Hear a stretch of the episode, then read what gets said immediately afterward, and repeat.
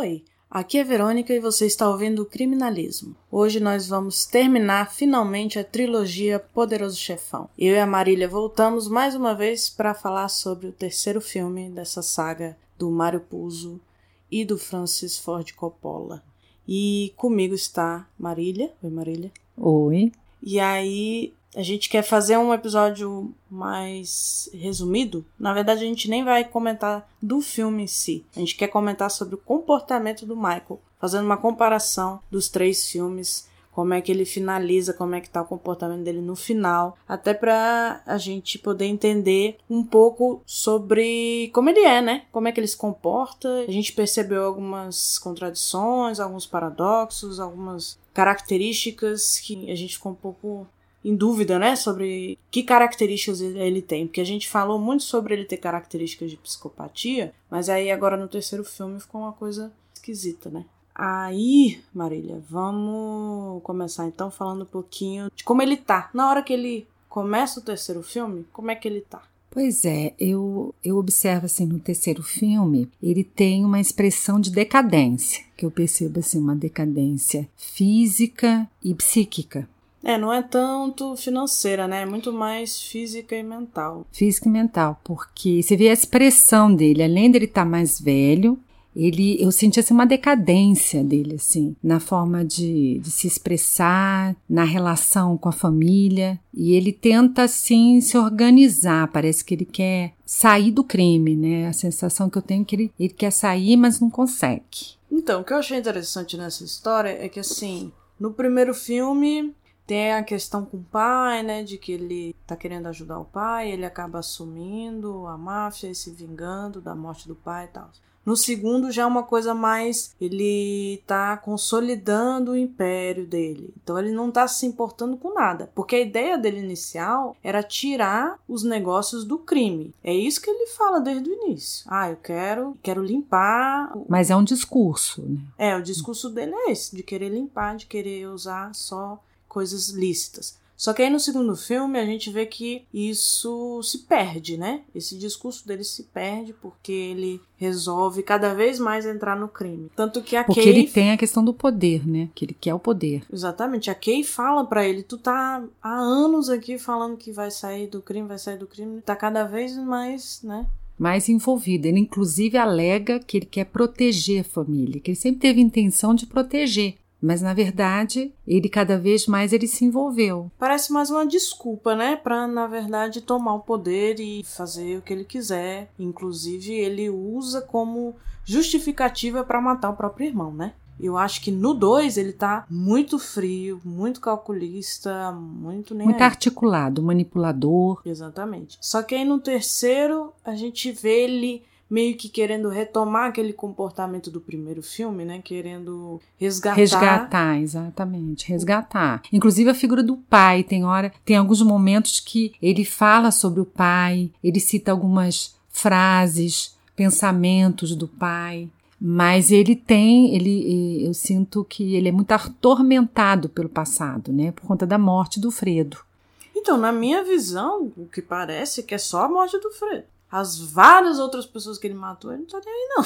É, ele não demonstra muito arrependimento. Inclusive, na confissão que ele faz, ele fala que não se arrepende. É, ele se vê de frente com o padre. Com o padre, que ele inclusive percebe a boa intenção do padre. E o padre insiste em que ele faça a confissão. Então ele fica bem à vontade, inclusive ele se expressa, ele fica emocional, assim, ele demonstra um sentimento, ele chora, ele se emociona. Então fica confuso a emoção que ele sente ali. É uma coisa que a gente não costuma ver dele, né? É, esse não é lado comum, emocional, realmente. esse Uhum. lado vulnerável, ele não demonstra. Principalmente no segundo. Por isso que eu, eu percebo uma mudança muito grande, assim. Talvez porque ele esteja mais velho. É uma boa desculpa, né? Ele tá mais velho. É mais velho e mais frágil. Tem a doença também, ele não se cuida, ele nunca se cuidou direito. Então ele começa a sentir que ele não tem toda a força que ele achava que ele tinha. Ele tem fragilidade, ele tá vulnerável, ele sabe disso. Tanto é que ele não dá conta de continuar até o final. Que aí aparece o outro personagem também, que é o Vicent, que é justamente aquela pessoa que você vê que tem mais vigor, vitalidade, mais impulsivo, desorganizado. Que lembra muito o Sony, né? Que lembra que é muito o Sony. Então ele ele não tem não tem suporte ainda, o Michael, mas ele quer resolver a vida dele na questão com os filhos, então ele se aproxima da filha, você vê que o outro filho quer se afastar, que já conhece, que é do segundo, né, da trilogia, do, do segundo episódio, que mostra o tanto que ele é violento. Sim. O filho, ele se distancia muito desse pai, ele não quer conviver com esse pai. E não. o pai o sonhava que ele queria que ele fosse advogado, então você vê essa expectativa. Mas isso é um pouco irônico, que não era o que o Vitor queria também com o Marco, exatamente isso? Pois é. Você vê como é que são as coisas, né? Por que, que ele quer que o filho e faça um... a mesma coisa que ele teve que fazer, sendo que ele não queria? Porque ele queria um advogado. Tem uma coisa assim meio confusa de empresário, negócios. O filho tinha que participar dos negócios, mas o filho tem sentimento, é humanizado. Que negócios são esses que ele quer participar? Mas aí que tá, ele quando ele põe a filha para cuidar dos negócios lá da igreja, é a tentativa dele de sair do crime e trazer os filhos para perto dele. Para perto né? dele, também fazer uma homenagem ao Vitor Coleone, né, ao pai dele. Justamente os imigrantes que ele tinha essa essa vontade, o desejo de de agradar, de proteger, apoiar os imigrantes, que foi o que o, o pai dele fez. Sim. Que foi o protetor, o padrinho. Ele quis fazer através da filha. Pois é, aí ele tá tentando aproximar a família dele, inclusive a Kay, né? Ele tenta se aproximar dela, mas é. ao mesmo tempo ele tenta se afastar ao máximo do crime, até para não colocar a família dele em perigo. Só que acontece exatamente o contrário, né? Ele não consegue proteger, ele achava que ia Acaba conseguir. que o, o, tiro sai pela culatra, porque ninguém aceita que ele saia. Ninguém quer. Como é que ele vai sair do crime? Exatamente. Assim, do jeito que ele estava querendo sair.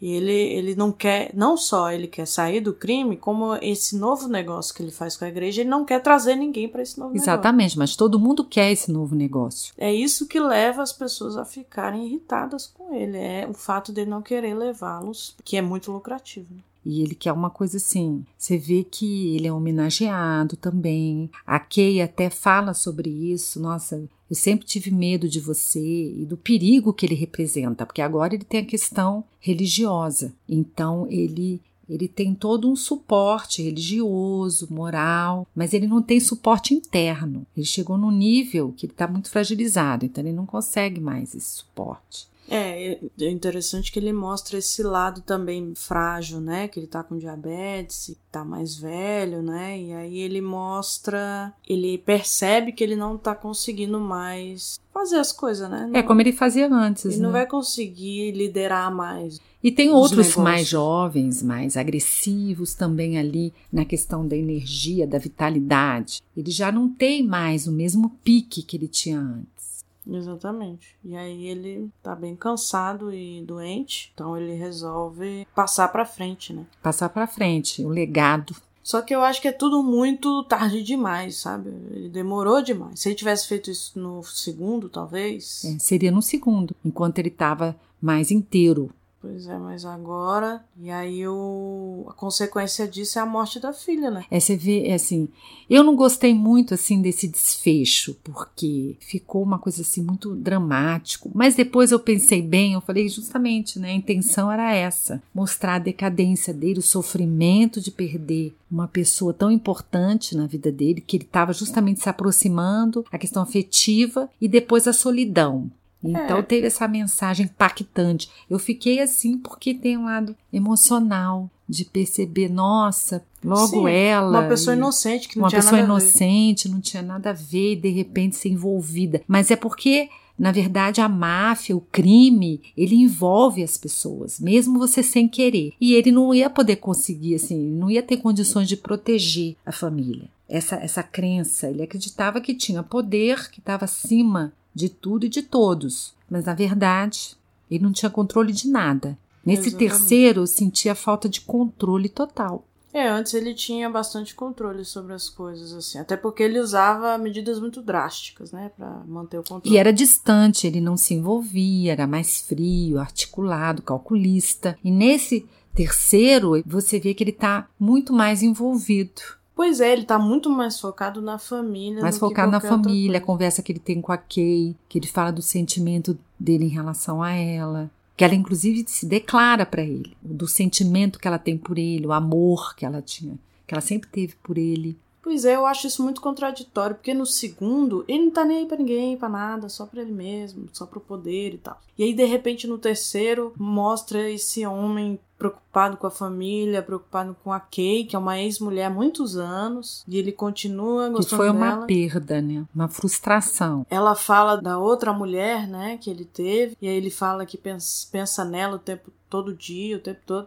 Aí eu fico, gente, não me parece o mesmo Michael Corleone, não tá muito diferente, assim. Chama atenção como essa diferença, né? Será que ele quer dizer que esse comportamento antissocial do Michael era uma questão social, não era uma questão dele? Ele quer dizer que é uma coisa que ele teve que não teve, né? Porque a gente percebe que desde o começo ele tem características antissociais. Mas eu tô querendo dizer assim, que isso é aflorado, isso é aumentado até a última potência por causa do ambiente, por causa do social. É isso que ele quer dizer? Eu acho que de alguma maneira ele foi ativado por conta do contexto. A situação do pai, alguém tinha que assumir aquela situação. Ele foi, ele foi sentindo necessidade de se envolver. Mas foi uma coisa muito natural. Não, porque eu tô pensando assim, já tinha ativado na guerra.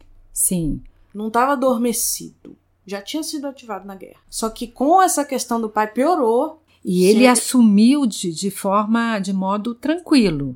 Pois é, pra ele foi Ele tranquilo. não forçou, ninguém forçou a situação. Inclusive, ninguém acreditava que ele fosse assumir daquela forma, que ele fosse resolver de uma maneira tão articulada. Pois é. E aí passa por todo esse processo, porque a gente não vê ele na guerra, mas provavelmente na guerra, para ele sair tão tranquilo da guerra, é porque condecorado, ele foi condecorado. Significa que ele matou muita gente. Então, assim, ele passou por um processo traumático, ficou de boa, passou por mais um processo traumático, ficou tranquilo novamente. Aí depois de velho é que vem tudo à tona, que ele começa a ficar É um envelhecimento, a fragilidade, a situação dele, a impotência. A minha pergunta é: isso é possível? Eu acredito que sim. Eu acho que é possível assim que ele tenha diluído aquela energia, aquela vitalidade que ele tinha. Mas ao mesmo tempo você vê um movimento, um sentimento teatral. Só que quando a filha morre, você vê que é a hora que é o ápice do sofrimento que ele extravasa. Mas aí a questão, eu entendo ele se mostrar mais vulnerável porque tá velho, porque tá frágil. Eu não entendo ele estar tão emocional, ele tá com É, um lado sim. emocional tão forte, isso pra mim não faz sentido. entendeu? Exato, eu entendo. Mas na confissão, você vê quando ele vai se confessar com o arcebispo, ele deixa claro que não vale a pena, porque ele não se arrepende de nada. Mas ao mesmo tempo, Mas ao mesmo tempo, quando ele começa a entrar em contato, ele se emociona. Ele entra em contato. então nesse caso seria, o problema seria que ele meio que banalizou, então ele se separou. Como é que seria? Teve uma dissociação. Isso, isso que eu pensei. Quando você estava falando separar, é como se fosse uma dissociação. Ele se dissociou dos traumas, das emoções, dos sentimentos e ele apelou pro lado racional. Porque o racional dele, ele transita com muita facilidade. Você vê que ele confessa, se emociona e pronto. De volta. E volta à normalidade, vamos dizer assim. Então não é uma coisa que ele vai elaborar, que ele vai sofrer. Eu acho que nessa hora ele, ele fala, ele entra em contato, mas ela, a- não é uma coisa assim consciente, sabe? De você, de sentimento de culpa. Naquele momento, sim, que ele entra em contato. Aí faz aquela, aquela emoção, né? Do teatral. Mas aí ele Ele transita muito nisso, né? No racional ou emocional, que eu acho que é superficial. Porque ele continua depois com o mesmo discurso. Você vê que ele fala a preocupação com a filha. Ele se preocupa com a filha, tá? Mas depois ele, quando ele confronta o Vicent, ele poderia ter sido muito mais enfático. Se afasta da minha filha. Mas, ele Mas foi- ele ainda usa o que o Vicent estava falando, ele usa, chega numa hora que ele, ele faz uma articulação igual ele fazia antes. É, ele continua sendo estratégico, né? A Estratégico. forma dele Então, fazer ele- o Vincent desistir da filha é transformando ele no pai. Exato. Mas tem uma hora que ele fala pro Vicent, ele usa a situação para enganar o outro mafioso. Então ele usa o Vincent para isso. Ele fala: olha, você vai dizer que eu não aceitei a sua relação com a minha filha. Então a hora que ele é estratégico. Então você vê uma frieza. Sim, então momento... tem um momento que volta o lado dele frio, calculista. Em momento nenhum, essa conversa que ele tem com o Vincent é interessante porque o Vincent fica claramente incomodado com a tranquilidade como o Michael consegue chegar e falar: Você poderia ignorar o que eu falei. Você poderia trair, que eu não tô deixando você ficar com a minha filha. Exato. E ele se aproveita disso. Vamos bolar uma estratégia com isso, com essa história, que é uma coisa envolvente, uma coisa mais séria. E ele coloca de uma maneira estratégica. E o Vincent fica incomodado. Ele, exatamente. A hora que o Vincent percebe, mas faz, aceita. Aceita porque ele sabe que é uma ideia muito boa. Que a ideia é boa. Então, a hora que, ao mesmo tempo que você vê, pô, o cara tem sentimento, é uma pessoa sensível, que tá fragilizada, ao mesmo tempo, ele se transforma numa pessoa, aquele Michael Corleone. Vem a Flora, aquele frio e calculista, que não está ligando muito para a filha na questão emocional. Está usando a situação, a emoção do Vincent, o que o Vincent sente pela filha e vice-versa, para manipular um gangster um mafioso que ele quer destruir. Sim, ele usa os dois. Então ele usa os dois, o sentimento então, cadê a sensibilidade dele nessa hora? E ele usa principalmente é, a filha, no sentido de que a filha. Ele não pensa no sofrimento que a filha vai ter ao terminar o relacionamento com o Vincent. Ele só pensa que o mais importante é proteger a filha, que é perigoso eles se relacionarem, como se o Vincent fosse o problema que fizesse com que ela ficasse em perigo e que não importa que ela vá sofrer, não importa o sofrimento, não importa o que ele vai causar, importante é protegê-la e proteger os negócios também, né? Só é, ele está protegendo os negócios. No final das contas, o problema era ele, não era o Vincent. E a, a filha morreu de qualquer jeito. Até porque ele é uma pessoa que centraliza. Ele é centralizador, então ele chama muita atenção. As pessoas têm interesse em destruir ele, não o Vincent. Pois é. E aí... A intenção é, é justamente ele é o alvo. Ele, é ele o deveria alvo. ser o alvo. E ele sabe disso. Então por que, que ele não afastou a filha? Que é o que ele deveria ter feito. Se ele realmente tivesse sentimento, fosse afetivo, ele deveria ter afastado a filha. Pelo Pois é. contrário, ele se aproxima e ela fica em evidência quando ela, ele coloca ela naquela função. Pois é, no momento que ela assinou lá o negócio, ela virou um alvo. que ela fica responsável. Então ela virou um alvo. Ele não pensou nisso, ele só pensa no lado ruim, né? Quando é pra trair, quando é pra enganar ele, quando é pra ele enganar as pessoas, ele pensa. Agora, no momento de pensar no bem dos filhos, o melhor pros filhos, ele não pensa, não. Ele não pensa. Então você vê que a Kay teve que convencê-lo por conta do filho, que queria música, que não queria ser advogado. Ela teve que convencê-lo. Então ele aceitou, mas não gostou muito da situação. Olha não que- entendeu muito. Pensa o quão contraditório é isso. Ele quer tirar a família do crime. Ele quer tirar os negócios, quer limpar os negócios, sei o que, nananã, deixar tudo certo. Mas ao mesmo tempo, ele põe a filha e o filho no meio. Ele quer que o filho faça parte dos negócios, ele quer que a filha faça parte dos negócios. Tudo bem, ele tá tentando limpar. Mas ele já parou pra pensar que essa limpeza vai ter consequências? Com certeza. Inclusive, ele fala que quer tanto proteger a família, mas o que ele está fazendo é o contrário. Ele está envolvendo a família nos negócios, que não são negócios lícitos. Ele quer se transformar numa coisa honesta, mas como é que ele vai fazer isso? Se ele está envolvido até o último fio do cabelo com os gangsters. Chega a ser ingênuo, né? Ele achar que vai limpar tudo e vai ficar tudo certo, tranquilo, vai Que acontecer todo nada. mundo vai aceitar de boa. Não tem consequência, tá tudo beleza. Não, não faz sentido. Então você vê que chega a ser contraditório e também não convence essa visão ingênua, porque não é coerente com a pessoa dele. Ele nunca foi uma pessoa ingênua. No final das contas, ele quer se enganar e enganar os outros, porque não vai ficar limpo coisa nenhuma. E igreja é limpo aonde? Eles mostram lá que a igreja é corrupta A corrupção está em todo lugar e ele sabe disso. e não é bobo. Ele, Ele, reconhece que a igreja no filme é corrupta nesse sentido. Então, ele colabora. Então, quando você pensa, ah, não, ele tá querendo se redimir, ele tá querendo limpar os negócios, fazer tudo certinho, você tá, você conversa fiada. É um discurso que não revela a verdade. De jeito nenhum. É falso. Eu acho que tudo nele é falso. É raso. O sentimento dele, essa questão de querer proteger a família, Acho que talvez o sofrimento, quando a filha morre, por exemplo, é um sofrimento genuíno. É, eu acho que só no final, quando ela morre, que ele expressa. Eu acho que aquele choro, grito, é uma coisa intensa, né? Tem muita intensidade, muito sentimento aí nessa hora. Que aí ele entra em contato. Mas aí não necessariamente é só pela morte dela. Pode ser a junção de tudo, né? Ele não aguenta mais, tá de saco cheio. É, é Esgota, situação... porque ele já tá esgotado praticamente. Então foi a gota d'água, o momento que ele realmente Se caiu, larga. ele morreu ali. Uma parte dele que ele tinha de vida, de morreu naquele momento. Foi uma morte simbólica ali para ele. Pois é, eu acho que talvez por isso que a nova versão seja a morte do Michael Corleone, né? Porque, É, foi uma morte. não sei se vocês sabem, o terceiro filme do Poderoso Chefão foi lançado em 1990.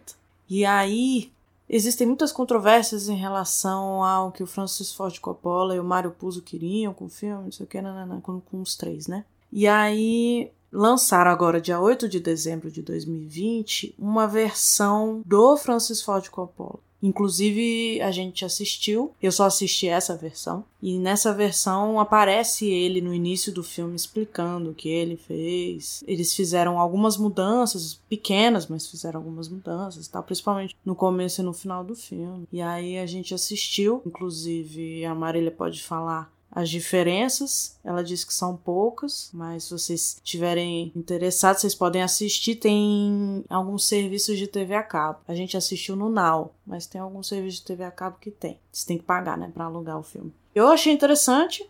O final não mudou. É o mesmo, igual. O Francis Ford Coppola tenta fazer uma propaganda, né, de que vai ser diferente. Eu até fiquei na expectativa, porque eu achei que tinha alguma mudança, mas não teve nada. No final, não teve nenhuma mudança. O início também teve algumas alterações, porque veio a imagem do Vincent, né? O personagem apareceu, ficou mais forte a imagem dele, mas eu não teve assim uma alteração significativa, foi mais no início. No primeiro tem a questão da casa, ele mostra, tem umas simbologias da casa, da decadência, da casa onde ele morava em Nevada, a introdução. E algumas questões assim em relação ao, à homenagem que ele passa, ele, ele é premiado, tem a questão. Então tem só essa questão logística mesmo. Mas você acha que vale a pena assistir? Quem já viu o Então. terceiro? Eu acho que não. Eu acho que se você assistir esse é suficiente. Que é muito longo, é extenso. E a mensagem é a mesma. Não muda muita coisa. Não muda. É uma questão logística mesmo. No início eles alteram alguma coisa, mas o final é o mesmo. A essência é a mesma. Então eu- acho que não vale a pena. Eu achei interessante, eu tô explicando tudo isso porque o nome dessa versão nova não é tão nova assim, né? É só algumas mudanças de cena. Algumas mudanças de cena só. Não tem nada adicionado, né? Não adicionado. Não, não acrescenta alguma coisa nova, novidade. Pois é. A maior diferença, eu acho, no final das contas, é o nome do filme, né? Que eles mudaram para Poderoso Chefão, A Morte do Michael Corleone. Que eu acho que tem tudo a ver. E aí, a gente já deu bastante spoiler, né? Mas não tem a morte dele, ele não morre no filme. É uma morte simbólica. O que não tem isso é uma morte simbólica. Porque você vê que ele morre por dentro. Ele já estava morrendo. Acho que desde o início desse terceiro, ele já estava morrendo. Aos pouquinhos. Você via uma morte explícita. No final, ficou evidente. Eu acho assim que ele só queria paz, né? Ele queria paz e tranquilidade para não Mas é mais um preocupar. paradoxo. Paz e tranquilidade como? Não, mas aí tudo que ele fez não deu paz, tranquilidade, coisa nenhuma. Pelo mas contrário. no final mostra ele em paz, entre aspas, né? Sozinho. No final, ele realmente ali ele tá acabado, solitário, não tem parece, eu senti assim que ele tava sem alma ali. Mas ele não A tá. alma que eu quero dizer do Michael Corleone, né, a pessoa que ele foi, não tem nem vestígio da pessoa que ele foi. Mas ele não parece mal. Ele tá. É, ele tá Normal. tão sem a essência que ele tá vazio. Então a gente não sente, eu não senti nem pena. Eu achei que ele ficou até tranquilo pra quem perdeu a filha. Eu senti Ah que ele foi envelhecendo na solidão. É, a ideia que passa no final, como ele tá sozinho num lugar que a gente não sabe qual é, a impressão que dá é que ele. Abandonado. Sabe quando a pessoa tá abandonada? Não, eu Eu que. é senti ele abandonado ali sozinho. A minha visão é de que ele se afastou mesmo, se isolou. Eu não acho que ele foi abandonado pelas pessoas. Eu acho que Uhum. ele escolheu se isolar. Isso aí, em momento nenhum, mostra o que, que aconteceu, né? Só mostra ele sozinho. Mas aí a gente interpreta do jeito que a gente quiser. Mas a minha interpretação é essa, de que ele se isolou. A filha morreu, não tem mais sentido. Ele não é mais o padrinho, então não tem É, porquê. ele perdeu o poder quando ele passou pro Vicent, que ele até percebeu o quanto ele estava frágil. Ali ele já começou a perder o poder. ele não tem mais o que fazer, entendeu? Não tem mais pra quê. Então ele se isolou e só, é isso. E aí eu acho que demonstra bem esse todo esse processo, né? Toda essa caminhada da gente ver o Michael Corleone se tornando o padrinho até o momento que ele tá lá sozinho, aposentado, digamos assim. A gente consegue perceber como é que foi a trajetória dele, né? Como é que foi o processo. E a comparação com Vitor Corleone, com o pai dele, as diferenças ficaram muito claras. Muito diferente, porque o Vitor morreu com o neto. Exatamente. Você vê que até o casa. final foi diferente. Feliz. Mais afetivo, exatamente. Feliz. Ele tava Tranquilo. brincando com, com o neto quando ele teve o ataque. Então você vê a diferença, que o Vitor tinha uma afetividade, calor humano. O Michael foi perdendo ao longo da trilogia o calor humano, humanidade. Então no final, quando ele já estava mais frágil, você tem uma expectativa de uma certa humanidade. Mas é uma decepção. Chega uma hora que cadê a humanidade? É, ele tenta, mas assim, não por é mais natural, que ele né, pra ele. tente, por mais que ele se esforce, ele não convence, porque tá cheio de paradoxos, Eu acho que é por isso que incoerências. vai ver por isso que ele mete os pés pelas mãos, porque ele não sabe ser essa pessoa emocional, essa pessoa emotiva, essa pessoa que tem empatia, tem sentimentos pelos outros. Então, no momento que ele tenta, não dá muito certo, porque não é real, Não né? é espontâneo, falta espontaneidade, que é o amor, o sentimento, a empatia. Acontece naturalmente, mas eu não percebo essa naturalidade dele. Inclusive tem um momento que ele tá com a Kay, eles estão lá na Itália, que eles se emocionam, né? Eles conversam sobre ele, sobre sentimento, etc. E aí logo depois vão procurá-lo, porque tem alguém tentando matar. Tem alguma coisa relacionada com os negócios, né? De Sempre tem alguma coisa relacionada com o negócio. eu acho que é alguém que tá tentando matar eles. E aí vão falar com ele, preocupados. Ah, é porque o cara. Um- Uma pessoa foi abordada por esses caras de outra máfia Que querem matar o querem Michael. matar o Michael e tal. E aí o, o cara vem falar com ele preocupado, não sei o que. Aí ele vai lá e conversa e aí vai resolver, né? Aí ele todo. Ele sai daquele momento com a Kay muito facilmente e vai resolver os Ele problemas. transita ali com tranquilidade. Ele vai direto focado pra resolver os problemas que estão acontecendo lá. E aí ela percebe isso e fica chateada. Ela fala. Que ela entra em contato com isso, ela percebe a realidade. Esse é o Michael. Porque por um pequeno momento ela acreditou que fosse diferente. Na verdade, não era diferente. Que ele tem um nenhuma. momento que ele, ele é sedutor também. Ele é envolvente. Então ela teve um momento de ilusão. Quando ela percebe o comportamento dele, ela cai na real. É porque assim, ele também ele vai se adaptar ao que a pessoa quer, né? Se ele quer agradar outra pessoa, ele vai se adaptar a ela, o que ela tá buscando. Sim. Não necessariamente porque ele quer, porque ele é, porque... Porque tudo é muito teatral, não é genuíno. Então ele ele tem um lado sedutor que ele gosta de ser, ele tá sempre ali, atuando, vivenciando isso, mas não entra em contato com o sentimento. Até porque ele tem um objetivo. O objetivo dele é reconquistar a Kay, por exemplo, nesse caso. É, até porque ela, ela é uma figura que atraente, mãe dos filhos dele, é uma pessoa que, de certa forma, bem sucedida. É uma pessoa que ele perdeu, né? É uma pessoa que ele perdeu, aí entra a posse. Então, é a conquista, aquela sensação, eu tô reconquistando. Então, isso, de certa forma, é uma vaidade que ele tem.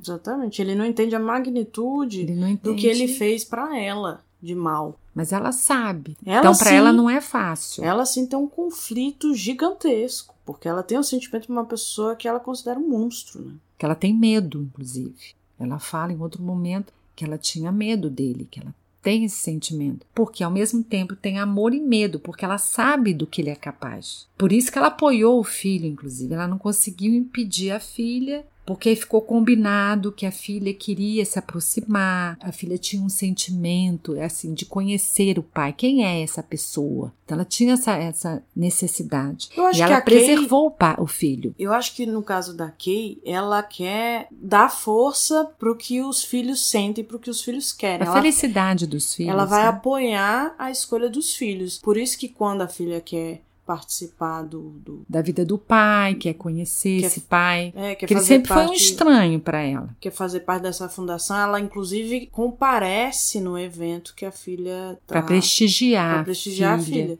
Então ela aceita. Em compensação, o filho que não quer participar, não quer fazer parte, ela também apoia totalmente, entendeu? Então eu acho que é muito mais ela apoiando os filhos nas escolhas deles, independente de qual seja, do que qualquer outra coisa. Mas ela se sente incomodada de estar na presença dele. É, porque ela sabe do que ele é capaz, a questão moral. Ela inclusive fala, né, que ele tá perigoso, porque agora ele tem a questão religiosa. Então, quando você ela acha, chama atenção. Quando você acha que não vai ter mais poder, ele vai lá e mostra que tem como ter mais poder aí. Então ela chama atenção em relação a isso. Ela sabe que ele, ele é vaidoso, que ele é manipulador, mas ela tem um afeto por ele, apesar de tudo. E nesse então... momento, nessa conversa que eles têm, ela fica com essa sensação. É uma ilusão, pura ilusão. Esse é o momento que você percebe a diferença entre uma pessoa que tem empatia, que tem afetividade, sentimento, e uma pessoa que não tem. Porque ela fica em conflito, ela fica incomodada, ela fica chateada, ela fica emocionada. Ele só quer ela, de alguma forma. Ele se sente sozinho também, porque ele não tem ninguém. Ele não tem uma mulher. Que é uma coisa que eu acho estranho. É, outra coisa que chama atenção. Por que, que ele não tem uma companheira? Tá sempre sozinho. Então você vê assim que ele é muito superficial, tanto que ele não se envolve. É egoísta, né? Um egoísmo. Ele não quis nenhuma visão egóica. Uma esposa troféu, né? De ele não teve interesse. E ela tem personalidade, você vê que ela se posiciona. Ele também não ia arrumar uma pessoa personalidade. Ela não é uma né? pessoa poderia ser fútil. Por isso que ela separou. Mas ele gosta disso nela, aí é que está. Porque ela é uma pessoa moderna. É um desafio também. É um desafio. Mas continua sendo um objeto de posse que ele conquistou. E ele queria reconquistar. Então a vaidade é grande. Então, assim, eu acho a personagem da Kay muito interessante. É uma personagem muito humana, que dá para você se relacionar. E que mostra o quanto ele não é assim. É um... Você vê a diferença da natureza de cada um. Ele tem uma natureza que é muito clara, que é a natureza que é justamente o poder, a vaidade, a falta de empatia, a frieza. Então você vê claramente isso. E ela, a humanização, a forma de sentir, de falar, você vê como ela se expressa. Ela é muito mais genuína, muito mais espontânea. Ela fica agoniada, angustiada com certas coisas, então ela fala, externaliza ele tem aquela as reações. Tem a irmã dele também, que também teve uma, uma mudança, uma evolução em termos de perversão. Eu senti que ela foi ficando, continuou cuidando dele. Você vê que ela cuida, ela teve uma função importante. Ela, inclusive, nega a questão da morte do Fredo, colocando como um acidente. Ela fala para ele, pro Michael: Ah, foi um acidente. É um não se preocupe com isso. Um mecanismo de defesa, né? Que ela encontrou para não ter pra ódio se preservar e para manter uma, uma, relação amorosa com esse irmão, afetiva. É, você parar pra pensar, só sobrou eles dois. Só sobrou eles dois. Então a gente vai cuidar um do outro. Mas você vê um grau de perversão dela na relação com o Vincent, como ela apoia, protege o Vincent que é muito desorganizado, é violento. É, eu acho que também nesse caso tem a questão do poder, né? Ela sentiu o gosto do poder, porque ela é como se fosse a número dois ali. Então... É, tem uma hierarquia e ela tem poder pela vivência, experiência, convivência. Foi um aprendizado para ela. Pois é, você sente que ela sentiu o gosto do poder e gostou. Gostou muito. E tá se aproveitando disso. E ela apoia o Vincent nas coisas que ele faz, na agressividade, na violência. O Michael tem um momento, você vê, que ele perde o poder, porque o Vincent começa a se impor, como ele tem muita vitalidade, ele começa a se impor em relação ao Michael. Mas Quando ele, ele ataca, ele quer matar, Mas, mas ele, ele, porque ele, ele tem admiração muito, é. pelo Michael, mas ele quer matar. O negócio dele vão matar. É interessante isso, porque ele, ao mesmo tempo que ele tem essa facilidade de matar e de se livrar dos obstáculos e das pessoas, ele não quer fazer isso com o Michael. Ele não quer trair o Michael para virar padrinho. Ele não quer matar o Michael para virar padrinho. Ele quer o respeito do Michael o suficiente para o Michael transformá-lo em padrinho. Porque isso é que vale. É, o, o, valor é justamente nisso. Ele quer ser considerado. Ele quer que o Michael veja que ele tem valor. Você é importante, ele quer ser valorizado, tem importância, porque ele sempre foi aquela figura, de certa forma, preterida por ele conta é... dos, dos, comentários. Ele é visto como filho bastardo do Como Sony, filho né? bastardo. Então, por que, que isso acontece? Então, ele, ele tendo esse respeito do Michael, ele vai ser valorizado, vai ter um status. Então, tem uma importância. Ele quer ser considerado na relação com o Michael. A fidelidade. É o ápice. O ápice da vida dele é conseguir virar padrinho com. Nossa, é o que ele mais a quer. A bênção do Michael. É o que ele mais quer, a bênção e ser reconhecido. Então o Michael. Chegou no topo. Então ele consegue realizar o sonho.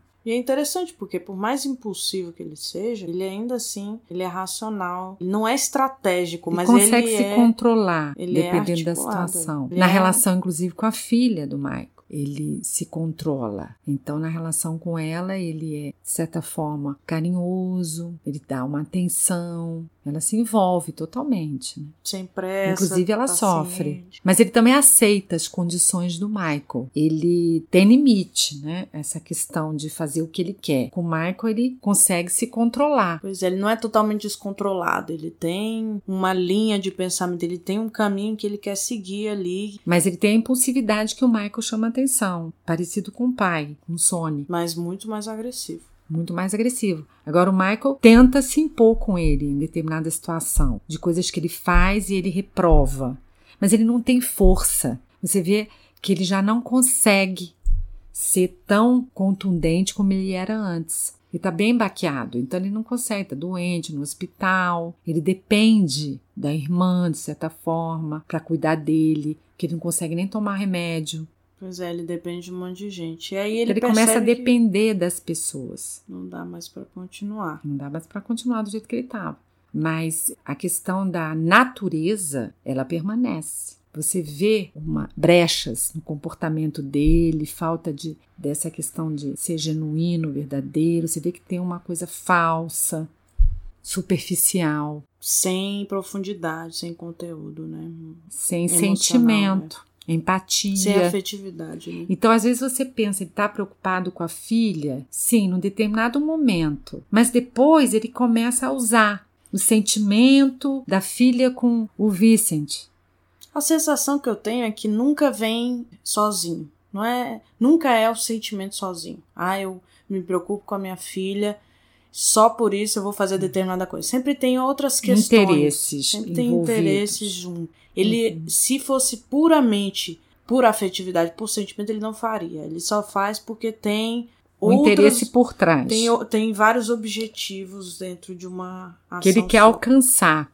Então ele precisa, ele também precisava do sentimento do Vicente para conseguir o que ele queria. O sentimento do Vicente em relação à filha dele. Ele precisava que o, que o Vicente tivesse esse sentimento. Ele usou isso para conseguir o que ele queria. Então, nessa hora que você vê que realmente tem uma natureza, uma psicopatia. É, traços, né? Que a gente de uma pode pessoa falar. É- psicopata. É, ele tem características que podem. Tem características. E o Vitor Colione, a gente tinha visto isso, né? A diferença. Ele está mais envolvido com a comunidade, com a família. Ele é uma pessoa de confiança em relação às pessoas que ele se relaciona. O Michael já não é uma pessoa de confiança. Eu não confiaria em nada na relação dele, porque ele não inspira nenhuma confiança. Não é uma pessoa que você quer ter por perto, né? Não é uma pessoa que você queira ter envolvimento, que você pode ter alguma expectativa. Ele é uma pessoa totalmente alienada em relação à expectativa, afeto, cumplicidade. É vazio. Eu acho que é uma relação que não tem futuro, esse tipo de relação. Que pode ser muito positivo para os negócios, mas que. Até um certo ponto. Não é suficiente. É positivo até um certo ponto, porque ele não é muito de confiança. Você vê que ele não tem sócios, digamos assim. Ele tem pessoas que trabalham. Eu acho assim, ele até tem sócios, mas ele não trata como sócio. Ele não trata como sócio igualitário. Ele não trata como se fosse o mesmo nível que ele. Ele sempre trata como se fosse menor. É um sócio minoritário. São pessoas ali que ele. Tem que deu... prevalecer a vontade dele. Ele, está no comando. Ele passou os negócios para as pessoas e a princípio eles deveriam todos ser sócios, mas não é. Porque ele. Porque ele tá não se envolve. Líder. Você vê mesmo no segundo, no 2, ele tem aquelas pessoas que até têm um sentimento ali de fidelidade. E ele não sente o mesmo.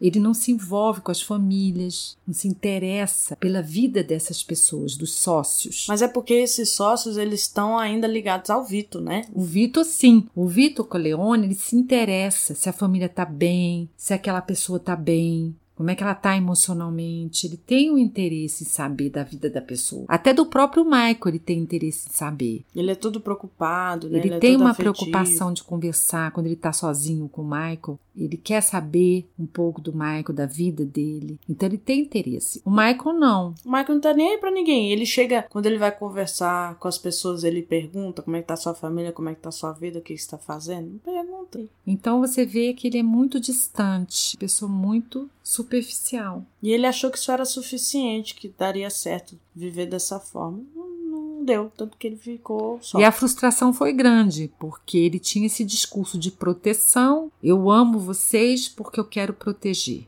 Então achava que era suficiente. Mas no final não deu certo. Não porque ele não conseguiu proteger ninguém, na verdade. Ele, pelo contrário, ele envolveu as pessoas, a família, e colocou as pessoas em risco principalmente a filha. Ele expôs muito a filha e colocou ela em risco, porque ela ficou em evidência. Quando ele colocou ela na presidência, ele, ele fez exatamente da fundação Vitor Corleone, ele colocou a Mary como presidente, ele expôs a filha. Então é incoerente. Ele queria proteger, mas ele fez o contrário, expôs. Pois é, então é isso cara tem vários problemas aí que a gente consegue identificar no comportamento dele, que cai por terra a ideia de que talvez ele tivesse sentimento, que ele fosse se redimir no final, não necessariamente. Nenhum sentimento de culpa, passa longe dele sentimento de culpa. Pelo menos essa é a nossa visão. Acredito que realmente a essência dele se mostra nos três filmes. Ele tenta mostrar um outro lado, mas não, não convence. A narrativa dele de querer dizer que ele quer se redimir, que quer melhorar, que tem sentimento de culpa. Mas aí vocês me dizem aí o que, que vocês acham, porque essa é a nossa visão. Se você tem uma visão diferente, só mandar uma mensagem. E eu acho que Dá para finalizar. É, eu aqui. acho que dá para finalizar. Eu achei muito interessante porque a interpretação, né? Alpatino nesse terceiro realmente foi muito bom. Gostei muito de, da interpretação, da atuação. Tá muito Al mais maduro, né? Tá mais maduro, como ator. Então ele tá assim excepcional. Sofia Coppola tá meio esquisita, mas o resto eu achei que está é, muito Ela bons. tá parece assim pouco experiente na é. atuação como atriz. Mas o filme tá muito bem feito. E o Andy Garcia também tá excelente, tá jovem? Andy tá muito bom. Tá no começo da carreira, mas tá ótimo. Sofia Coppola talvez seja melhor como diretora mesmo. É, eu acho que ele é muito talentoso. Que fez o papel do Vincent, o Andy Garcia, ele é muito bom, ele é charmoso, ele tem uma presença, né? É eu vi o um filme até Os Intocáveis e ele tava com um policial, olha só. Nossa, eu gostei muito. Ele é muito bom mesmo. Do filme.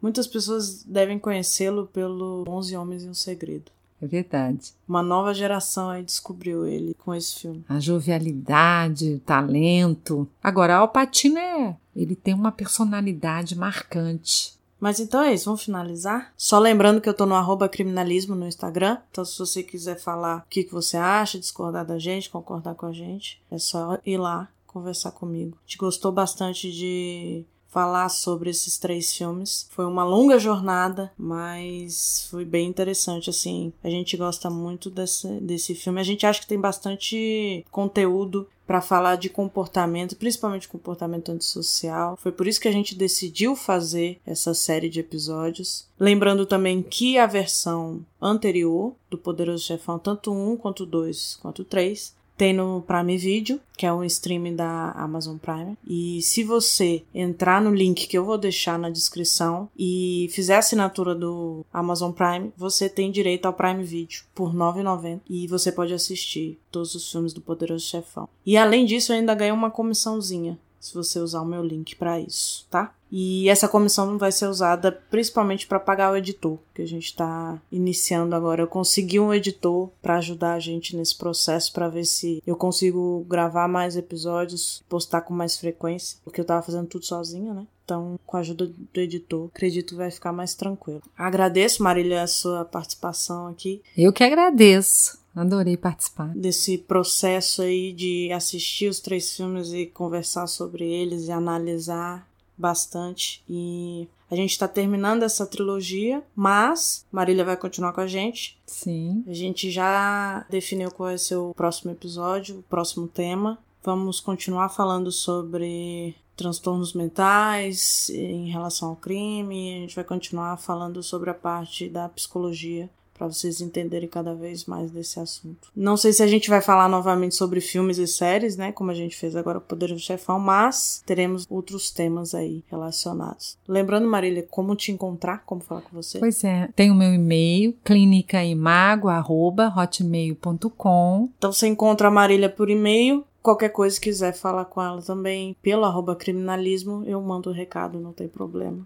Sim, eu vou gostar muito de saber, assim, trocar umas ideias. Inclusive, já mandaram e-mail para você, né? Elogiar. Já, eu gostei muito. Então podem continuar mandando aí. Muito obrigada, gente, e até mais. Até mais.